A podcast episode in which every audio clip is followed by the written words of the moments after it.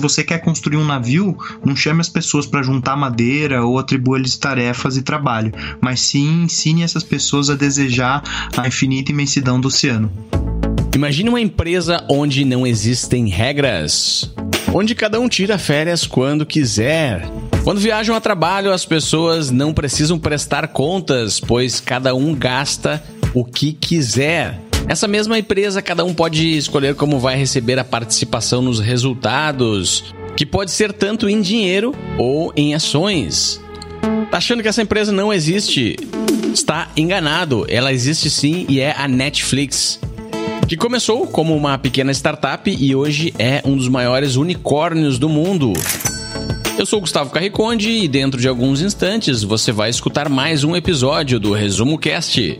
Mas antes, eu gostaria de enviar um agradecimento especial aos nossos apoiadores. E se você acha que pode contribuir para continuarmos produzindo conteúdos como esse, visite resumocast.com.br barra apoia-se e entre para a tribo de empreendedores que viabilizam o Resumo Cast.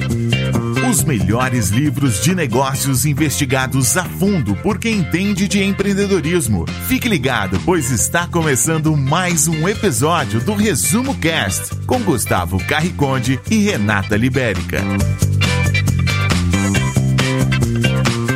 O livro Powerful foi publicado em 2018. A autora é Pat McCord cofundadora da Netflix e Chief Talent Officer da empresa durante 14 anos.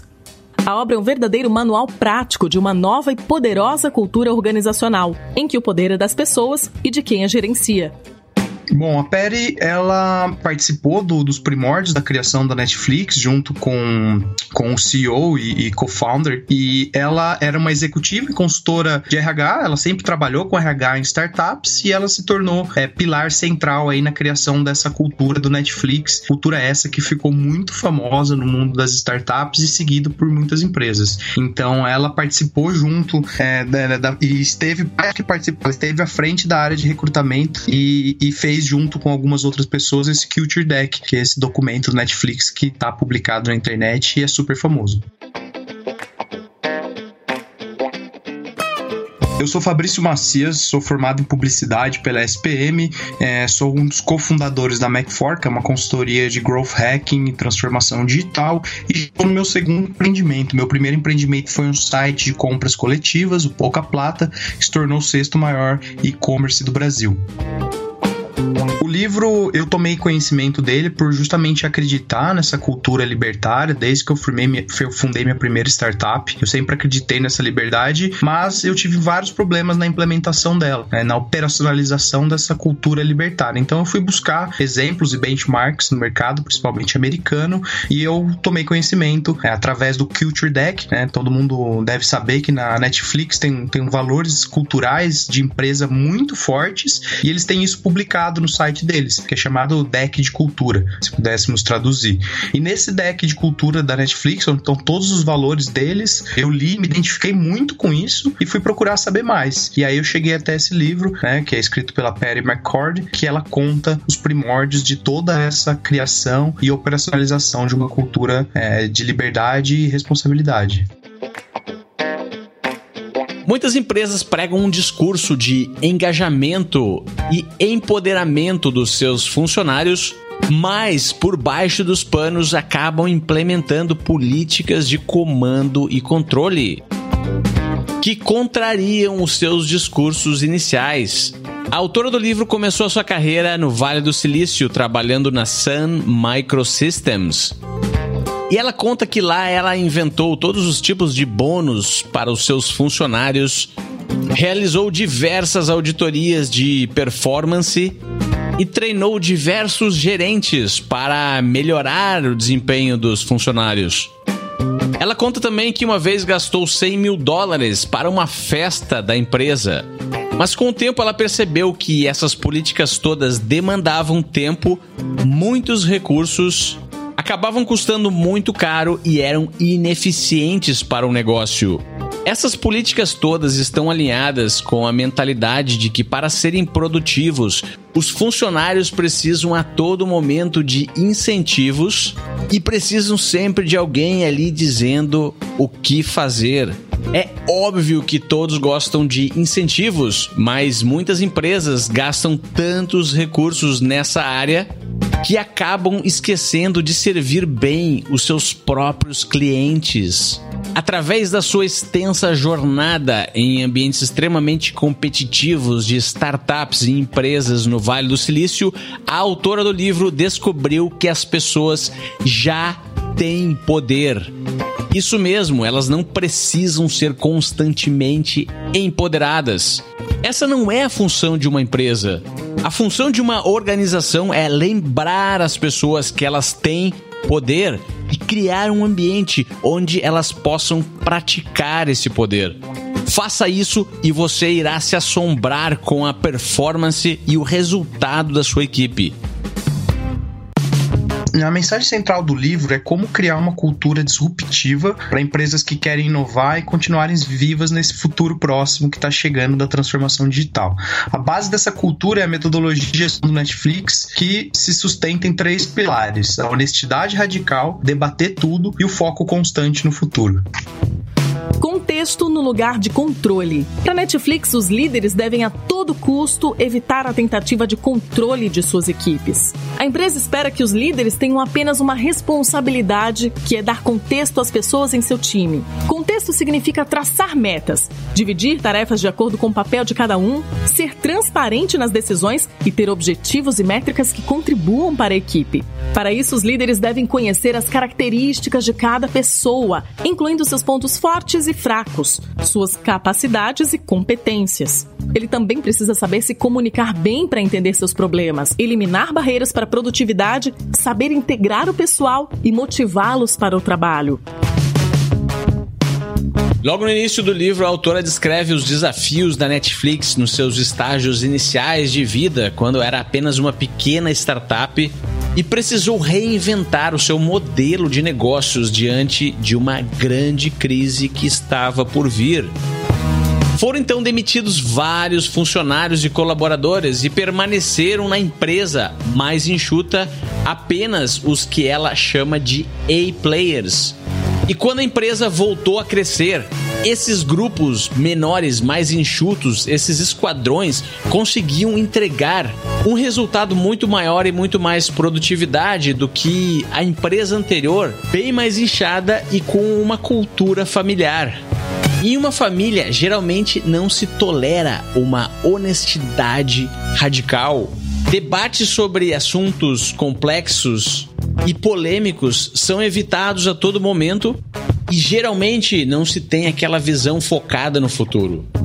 Bom, a Perry no livro ela fala da diferença é, de se ter um time de alta performance versus ter uma família, que muita gente usa isso no dia a dia corporativo.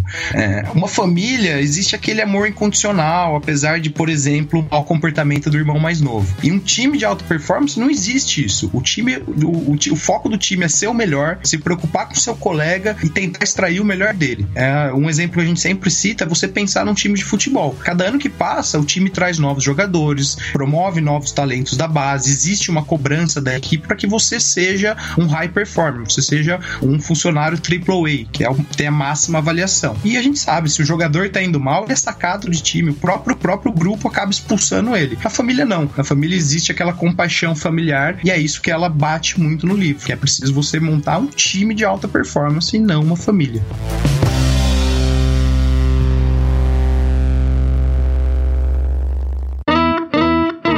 O segredo está em colocar as pessoas certas no time. Aí será possível uma alta performance que todo mundo quer. Geralmente, pessoas com uma mentalidade de alta performance aceitam feedback, sentem-se confortáveis em debater franca e abertamente sobre assuntos polêmicos que precisam ser abordados. Pessoas com essa mentalidade estão no jogo, não pelo dinheiro e não pelo benefício. Elas possuem uma motivação interna que está alinhada com os problemas que o negócio se propõe a resolver. Por que, que algumas pessoas gostam tanto de quebra-cabeças, de palavras cruzadas? Por que, que alguns gostam tanto de resolver enigmas complexos? Porque a satisfação pessoal depois de solucionar o problema é imensa e vale muito mais do que salário. Aí podemos entrar no assunto do propósito.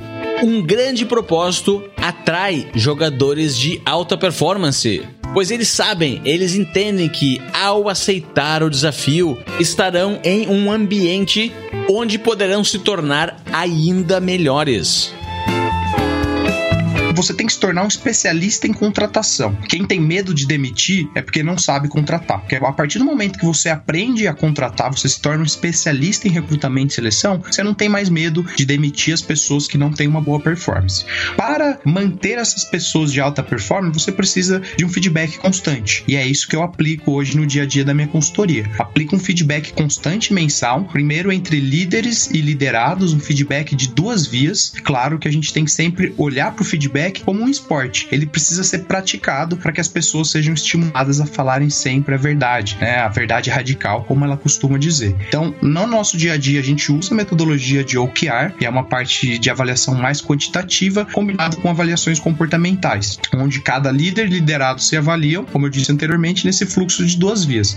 Além disso, é importantíssimo as reuniões one-on-one -on -one entre líderes e liderados, para garantir que as pessoas estejam desempenhando bem. Então, essas reuniões semanais semanais one-on-one são reuniões importantíssimas onde existe um grande alinhamento que é necessário para uma cultura de liberdade. E por fim, a gente também faz isso no nosso dia a dia da Mac4. Trimestralmente, todos os líderes se encontram para discutir suas próprias avaliações e também as avaliações dos seus liderados, fazendo o que a gente chama de calibragem geral. Então, mais uma vez eu reforço que tudo isso é uma maneira de elencar as pessoas e não ter medo de demitir quem não estiver apresentando uma alta performance. Lembrando sempre no time de futebol. Se o jogador não está indo bem, ele é sacado se ele continua apresentando uma má performance ou um mau comportamento. Se você gosta de assistir vídeos gratuitos sobre livros para empreendedores, sabia que já estão disponíveis no canal do YouTube do Resumo Cast os resumos dos livros em vídeo dos últimos episódios da temporada 3 Basta abrir o seu aplicativo do YouTube ou o site do YouTube no seu computador e procurar pelo nosso canal digitando Resumo Cast. Te vejo por lá. Ele é expulso do time.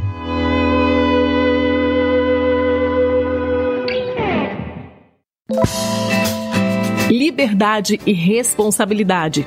Na Netflix, todos os colaboradores têm várias liberdades, como, por exemplo, férias remuneradas ilimitadas. É isso mesmo. Os funcionários podem sair para descanso a hora que quiserem. Também podem pagar suas viagens, se dar mini presentes e gastar com entretenimento com o dinheiro da própria Netflix. Obviamente, toda essa liberdade exige muita responsabilidade dos funcionários. A única coisa que a empresa pede em troca é responsabilidade. Segundo a cultura da empresa, pessoas responsáveis alcançam sucesso com liberdade e são dignas de liberdade essa questão de não ter regra é muito mais uma questão de recrutamento e seleção do que de gestão. Por quê? Eu acredito que para isso funcionar, é, essa, vamos dizer assim, uma anarquia, não é uma anarquia, mas é deixar as pessoas livres para decidirem. Para isso funcionar, você tem que contratar os melhores disponíveis do mercado. Tem que contratar somente os AAA, que a gente chama, que são os high performers, né? Pessoas de altíssima performance que trabalham por propósito e que saem todo dia da cama pensando em como vão resolver o problema da empresa. Somente, só e somente só vai funcionar essa ideia de ter menor número de regras possíveis se 100% dos seus colaboradores forem esse tipo de profissional. Aí eu acho que é mais plausível fazer essa gestão libertária, onde as pessoas podem escolher quando tirar férias, como tirar férias, quanto tempo vão passar de licença paternidade ou de licença maternidade e até mesmo decidir quanto que elas vão gastar nas suas viagens. Então, realmente é uma, uma, uma proposta revolucionária, mas tem que, ter, tem que ser feita com muito cuidado, porque você precisa trabalhar trabalhar com as pessoas certas para que isso funcione. A importância de você ter pessoas de alta performance é ter total confiança que elas estão preparadas para tomar as melhores decisões. E para isso, você precisa estimular muito o debate e a discussão, é, para empoderar as pessoas e para dar liberdade e autonomia para que elas tomem as decisões, precisa haver toda essa mudança cultural e principalmente trazer a questão da discussão e do debate. E para ajudar essas pessoas a formar elas para tomarem as melhores decisões, você nunca olha na decisão que ela está tomando, mas você sempre olha para as razões e para o processo que levou a ela tomar essa decisão. E é isso que ela estimula dentro da empresa para que as pessoas tomem sempre as melhores decisões e sejam livres para alcançar é, os objetivos maiores da empresa. Por isso que é muito importante é, todo objetivo, a comunicação ser muito clara, que a partir do momento que a pessoa tem total controle e conhecimento das ações da empresa, dos objetivos e estratégias da empresa, ela está preparada para tomar as melhores decisões, sempre pensando na satisfação do cliente e no objetivo maior da empresa, e nunca pensando em se provar como estando certo ou errado.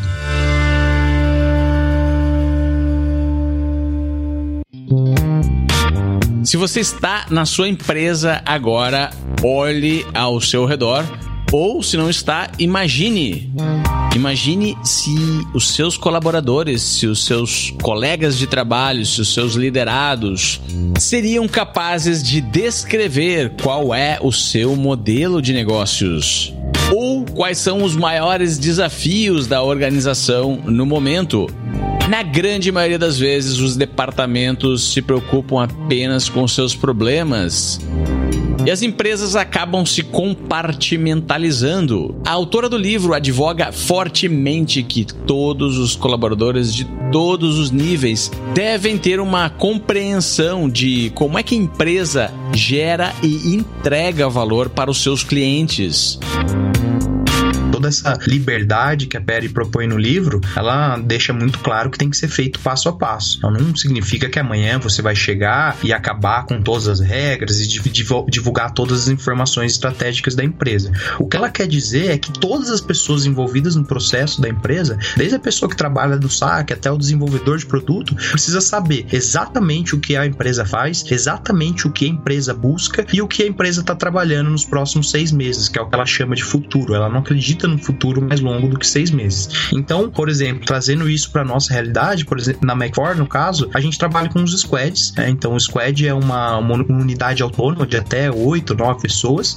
e nesses squads a informação, é, eles sentam juntos na, em uma mesa única só, é, então a informação fica mais horizontal. É, as reuniões, os ritos do, do Scrum, que é a framework que a gente usa para gestão desses squads, é, facilitam essa divulgação e da, da informação e da comunicação. Então, fica tudo é, em boards, né, em lousas, exatamente o que está acontecendo na empresa. Porém, claro que existem, no nosso caso, mais do que um squad, então a gente criou alguns outros mecanismos para que essa informação seja compartilhada é, entre esses squads. Esses mecanismos são, por exemplo, uma plenária mensal, onde a gente leva para a plenária todos os assuntos que estão rolando na empresa, todas as decisões que estão sendo tomadas, todos os projetos que estão acontecendo, todas as concorrências que a gente está participando e também uma vez um, uma plenária semestral, a gente leva cinco principais ações para o futuro da empresa, ou seja, para os próximos seis meses. Além disso, a gente tentou estabelecer quinzenalmente uma reunião inter-squad, onde os squads trocam o desafio dos clientes atendidos por cada qual, e assim eles começam a um se colocar do lado do outro. Ah, por fim, a gente tem um sprint criativo, que quando surge um problema difícil de resolver, a gente chama pessoas que estejam disponíveis e que queiram ajudar a solucionar esse problema, a gente estimula um debate de ideias, sempre priorizando as piores ideias, porque a gente, é, muitas pessoas têm vergonha vergonha de dar ideias ruins por serem julgadas por isso. Então a gente, para acabar com essa vergonha e essa barreira, a gente acaba no começo premiando quem dá as piores ideias. Isso é uma forma de estimular as pessoas a falarem e a terem ideias incríveis.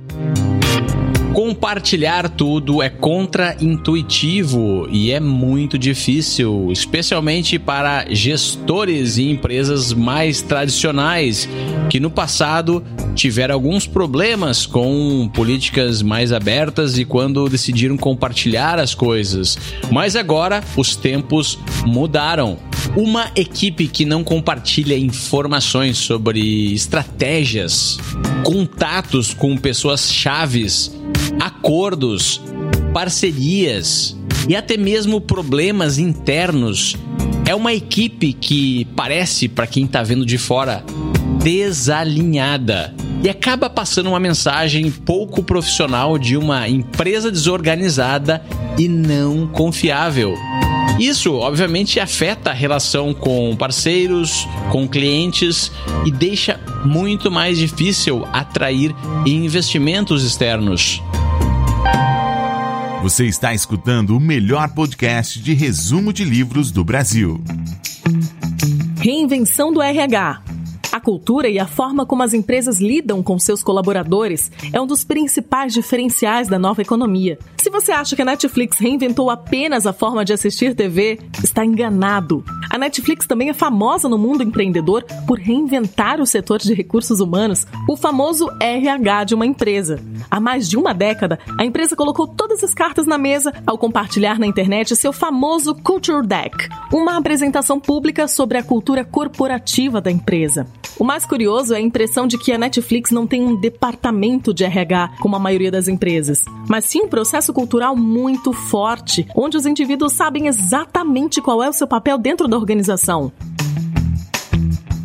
É, e o contrário disso é uma empresa onde existe a política do medo, das regras, da burocracia, que estimula, desestimula, no caso, principalmente esses gênios da criatividade, pessoas que têm ideias incríveis e que resolvem problemas grandiosos. Então, muito disso passa pelo topo da empresa, né? Pela uma empresa que não tem uma cultura legal, é aquela empresa que só tem os valores, a missão na parede e principalmente o CEO ou os altos, os altos cargos da companhia não praticam criticam isso. Então o cara tá sempre chegando atrasado em reunião, ele não dá o exemplo. O que fica claro pra gente é que ter uma cultura é, vitoriosa e uma cultura que, que ajude as pessoas a você alcançar os objetivos da sua companhia é dar o exemplo de cima para baixo. Então acho que o oposto disso é aquela empresa onde existe o microgerenciamento, onde é a política do medo, onde o gestor tá o tempo inteiro em cima do seu liderado, querendo saber o que ele fez, por que ele não fez, que horas que ele vai chegar. É, é isso seria o oposto do que é, o Netflix prega como cultura.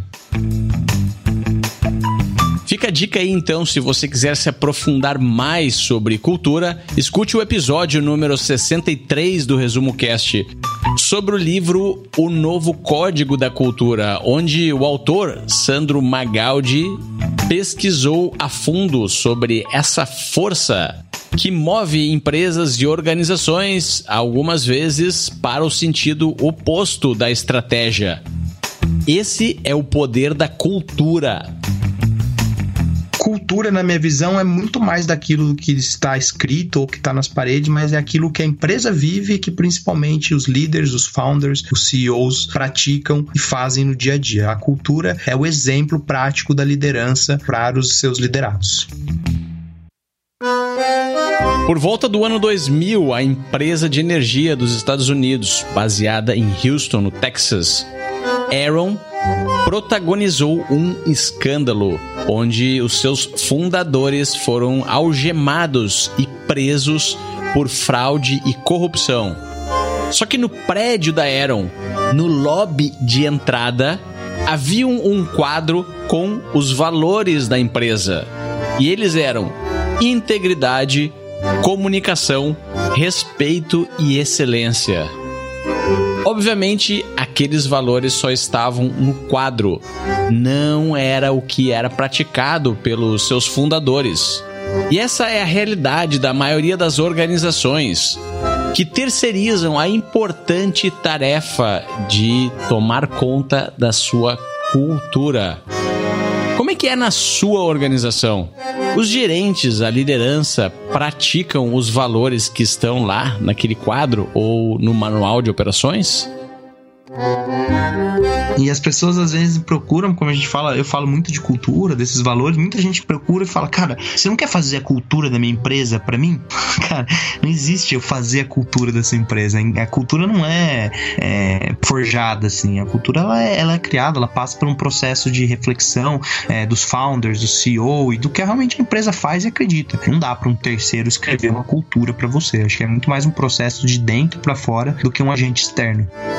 No Brasil, os exemplos que a gente pode citar, eu acho que o exemplo mais clássico e mais parrudo de todos de, dessa é, cultura de gestão libertária é o Nubank, né? Eu acho que liderado ali pelo Dennis Wang, ele que veio também da, da Easy Taxi, eu tive a oportunidade de conversar, de fazer uma mentoria com ele, ele me falou muito sobre isso, né? Sobre os desafios de ter uma cultura libertária e os desafios de contratar as pessoas certas para essa cultura libertária. No caso deles, eles acreditam que essa cultura libertária, essa gestão funciona quando a gente contrata os smart creatives, né? Que são pessoas extremamente inteligentes, né? Como eu disse anteriormente, com ótimo raciocínio lógico e com muita criatividade. Então, o Nubank pode ser citado, ao meu ver, como uma empresa que atua nesse sentido de forma excelente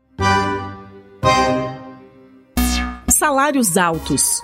A cultura Netflix diz que um funcionário excepcional custa menos que dois funcionários adequados. Sendo assim, a política de salários da empresa é centrada em pagar o máximo que o mercado pagaria para aquela pessoa. Ou seja, se o seu concorrente puder pagar X para ter o seu funcionário, você deve pagar no mínimo esse X para ele, ou até mais, dependendo do mercado. Isso faz com que o funcionário sinta que o seu salário reflete o seu valor para a empresa e garante que ele permaneça mais tempo na empresa empresa. Por exemplo, na, na minha empresa, eu tinha um high performer, uma pessoa de, de data science, que ainda é um estudante, mas é um talento, é um, que a gente chama de unicórnio, que tem muita criatividade, um raciocínio lógico impecável, que foi alocado como Scrum Master ou líder de equipe e estava entregando tudo que tinha para entregar, mas ele não se sentia desafiado. É, ele estava performando muito bem, mas não estava feliz, porque ele falou: pô, ser Scrum Master ou ser líder de operações de um squad não é aquilo que me desafia. Eu quero analisar CAC, eu quero analisar LTV, eu quero criar algoritmos para melhorar a performance da empresa. Então, esse é um, é um exemplo clássico de que um high performer precisa estar tá sempre se sentindo desafiado.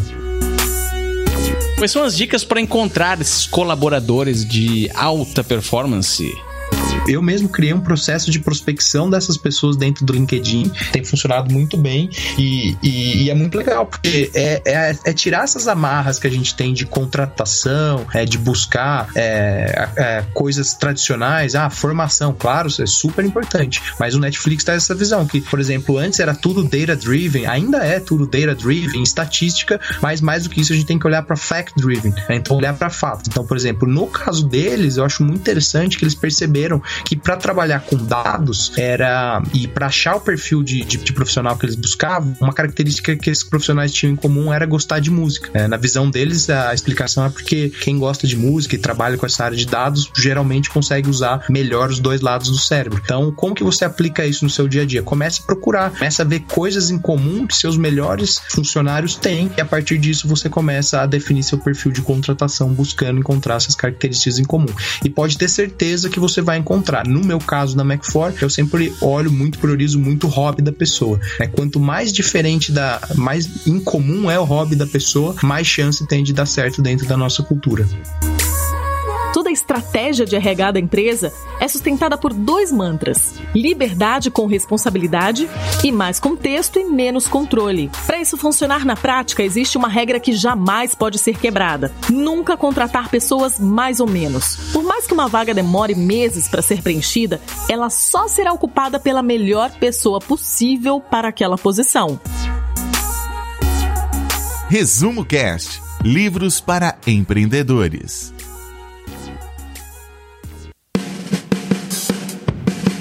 Valores. A Netflix diz que muitas empresas têm afirmações de valores que soam bem, como integridade, comunicação, respeito e excelência, quando, na realidade, não valorizam isso. Para a Netflix, os valores são comportamentos e habilidades que a empresa realmente valoriza e incentiva no dia a dia. Ela trabalha internamente com nove comportamentos e habilidades que compõem os valores da empresa e que são utilizados na hora da contratação de novos funcionários. Esses valores são medidos através de perguntas simples que buscam entender como determinado valor se traduz em atitudes e ações reais.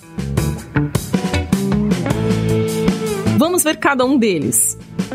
1. Um, julgamento. O julgamento será importante para tomadas de decisões assertivas e influenciará nos demais valores. As perguntas-chave que fazem parte desse valor são: Tem capacidade de separar e pensar estrategicamente o que pode ser melhorado depois e o que precisa ser bem feito agora? Toma decisões sábias apesar de ambiguidades pessoais, de negócios, técnicas e criativas? Tem percepções de problemas e soluções? Julga melhores caminhos com base na estratégia da organização? 2. Comunicação. Tanto para exercer julgamentos como para avaliá-lo posteriormente, é necessária uma comunicação alinhada e objetiva. As perguntas-chave que fazem parte desse valor são: escuta ao invés de agir rapidamente, conseguindo assim um melhor entendimento? É conciso e articulado ao se expressar? Mantenha calma em situações estressantes e trata respeitosamente as pessoas, independente do status ou de concordarem ou não com sua opinião? Impacto. Esse é o valor que começa a conversar um pouco mais com a geração de excelência, porque trabalha diretamente com os resultados e ações. As perguntas-chave que fazem parte desse valor são: prioriza a entrega de uma quantidade incrível de trabalho importante, apresenta um alto desempenho constantemente, foca em grandes resultados ao invés de processos, é propenso para a ação, evitando aquela excessiva análise que não sai do lugar?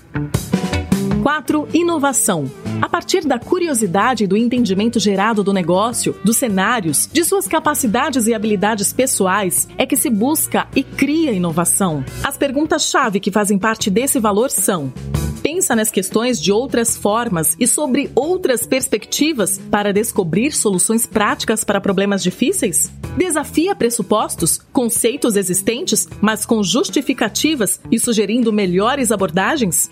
É ágil, minimizando complexidades e encontrando tempo para simplificar processos? 5. Curiosidade. O que a empresa busca nesse item é engajar pessoas a serem mais ativas na busca por conhecimento e alinharem isso com suas funções. As perguntas-chave que fazem parte desse valor são: tem uma propensão a aprender rápido e ansiosamente? Procura entender a estratégia da empresa, mercado, clientes e fornecedores? É um amplo conhecedor do mundo que o cerca, entendendo de negócios, tecnologia, entretenimento e assuntos relevantes e atuais? Contribui efetivamente fora de sua especialidade, gerando troca de conhecimentos constantes?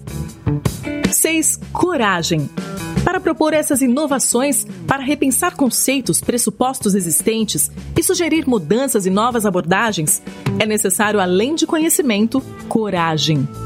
As perguntas-chave que fazem parte desse valor são: fala o que pensa, mesmo que for controverso? Toma decisões difíceis sem ficar angustiado? Toma riscos inteligentes? Questiona ações que não estejam de acordo com os valores da empresa? 7. Paixão é o valor que gera uma propagação dos demais e um sentimento positivo em relação à cultura proposta. As perguntas-chave que fazem parte desse valor são: tem sede por excelência e melhora contínua? É realmente preocupado com o futuro e sucesso da empresa? Celebra as vitórias? Possui obstinação que inspira outras pessoas?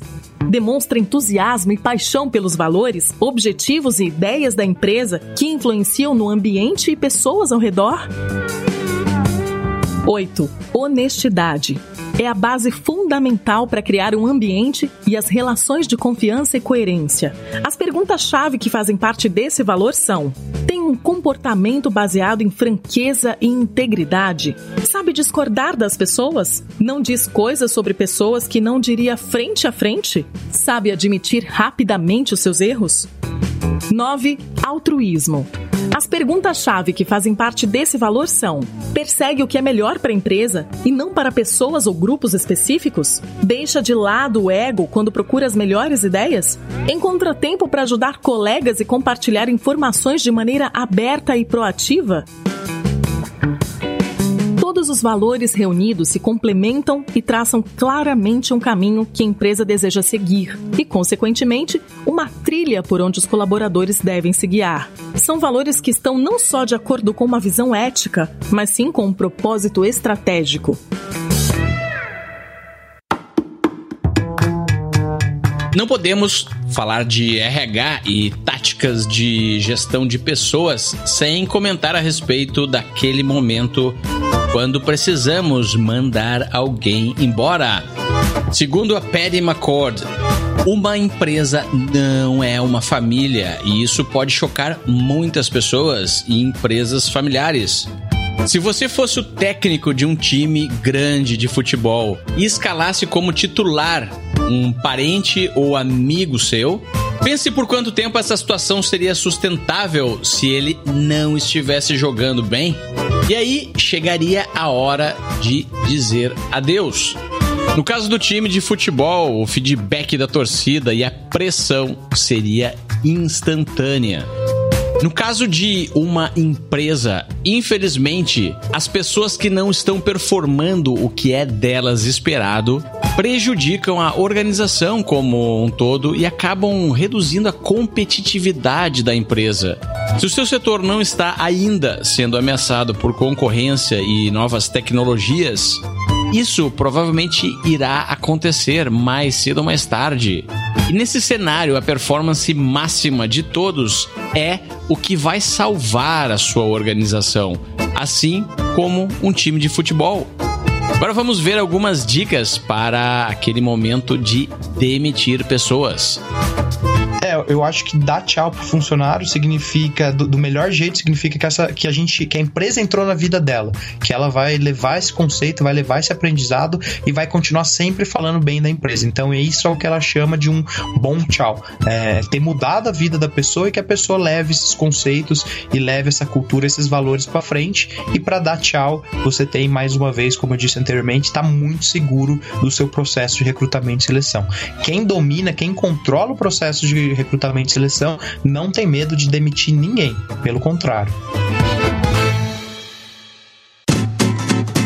Um, alguns exercícios que são marcantes no livro que a gente pode aproveitar como reflexão e melhoria no nosso dia a dia é, por exemplo, você pensar na sua equipe, né, nos, seus, nos seus gestores ou mesmo nos seus, seus liderados e, e você pensar assim: tem alguma dessas pessoas que amanhã dissesse para mim, é, eu vou trabalhar no concorrente, eu faria de tudo para segurar ela? Então, se sim, essa é a pessoa que a gente chama de high performer ou A players, né, que são os top de linha na, na performance e produtividade da sua empresa. Caso não tenha essa pessoa, não precisa nem falar que você é, precisa rever sua política de contratação. É, é outra coisa é, é, pensar nas funções chaves da sua empresa. É, as principais funções, elas estão sendo ocupadas por pessoas de altíssima performance, pessoas dos melhores do mercado. Isso é uma outra reflexão que você pode fazer. E por fim, ela fala muito da questão do dinheiro, é, do salário, que quem vem por dinheiro vai por dinheiro. E no Netflix, o assunto salário só era conversado na, na, fase final, porque primeiro eles queriam sentir se o candidato tinha real interesse nos desafios da empresa e, e, e a empresa também nos desafios e no perfil do candidato. Ela fala muito que esses high performances A, A players, eles são muito guiados por desafios, por estar, cerca, estar cercado de pessoas incríveis e serem motivados por desafios. É assim que eles vão entregar o máximo da produtividade para você.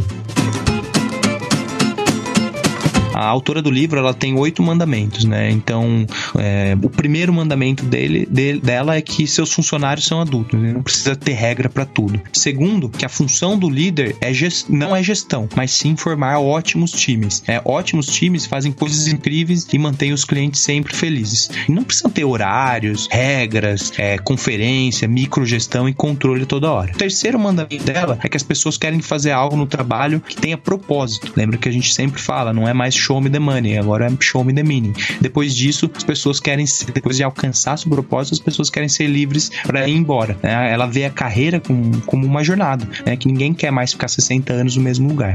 O quarto mandamento é que todo mundo na sua empresa precisa entender seu negócio e exatamente o que a empresa faz. Todos os pontos da empresa a gente precisa estar tá muito bem alinhado, é, como que a gente mede a satisfação do cliente, como o que a gente faz e quais são nossos valores. Quinto, ela acredita que todo mundo deve saber saber encarar a verdade, por mais dura que ela seja, e o melhor jeito de fazer isso é praticando feedback. Feedback é um exercício, para você ficar bom nele, você tem que praticar ele constantemente. O sexto mandamento é que a sua empresa precisa ser, precisa realmente viver seus valores. Não, não adianta só colocar os valores na, na parede, mas os valores, eles são muito mais do que frases, eles são exemplos que vêm principalmente de cima para baixo. Por fim, ela diz que todas as ideias de startups inicialmente são estúpidas, porque se fossem razoáveis já teria alguém fazendo aquilo, tá? E o oitavo mandamento, por fim, é que toda empresa precisa sentir-se excitada com a mudança e não ser nostálgico. Ela fala muito dessa questão dos founders que sempre ficam com essa nostalgia que a gente tem que abrir mão disso e pensar e olhar sempre para o futuro.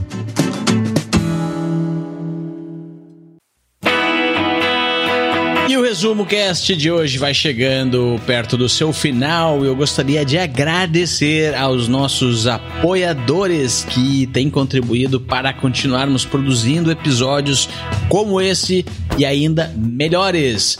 Muito obrigado ao Adans Lyon, ao Mir Santos, Alberto Santana, Rodrigo Boshard, Benny Kuhn, Guga Weigert.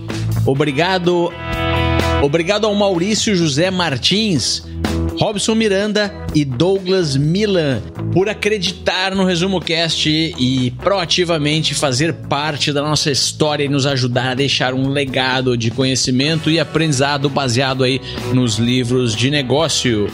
Para saber como se tornar um apoiador, visite resumocast.com.br barra apoia-se e nos ajude a empoderar a humanidade com conhecimento dos livros.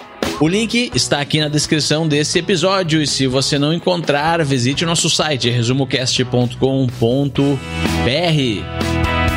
Eu, acho que esse livro ele é muito enriquecedor, ele coloca aí uma reflexão nas nossas cabeças. Claro que eu sempre falo, não façam mudanças radicais, pensem sempre passo a passo rumo à construção de uma cultura libertária, que ao meu ver é o futuro da relação de trabalho. Acho que no futuro todo mundo vai trabalhar, vai buscar trabalhar numa empresa que seja horizontal, que trabalhe com a verdade, que todo mundo seja ouvido e que hajam discussões e debates rumo a, a um bem maior.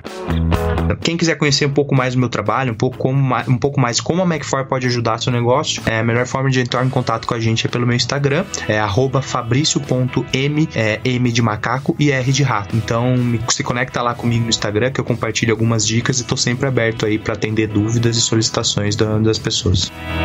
E lembre-se, para construir o grande negócio e para atrair grandes talentos e pessoas para trabalhar nele, reflita sobre a mensagem do livro O Pequeno Príncipe. Se você quer construir um navio, não chame as pessoas para cortar madeira ou atribua trabalhos a elas, mas sim ensine as pessoas a desejar a infinita imensidão do oceano e o prazer de navegar. Grande abraço e até a semana que vem com mais um livro para empreendedores.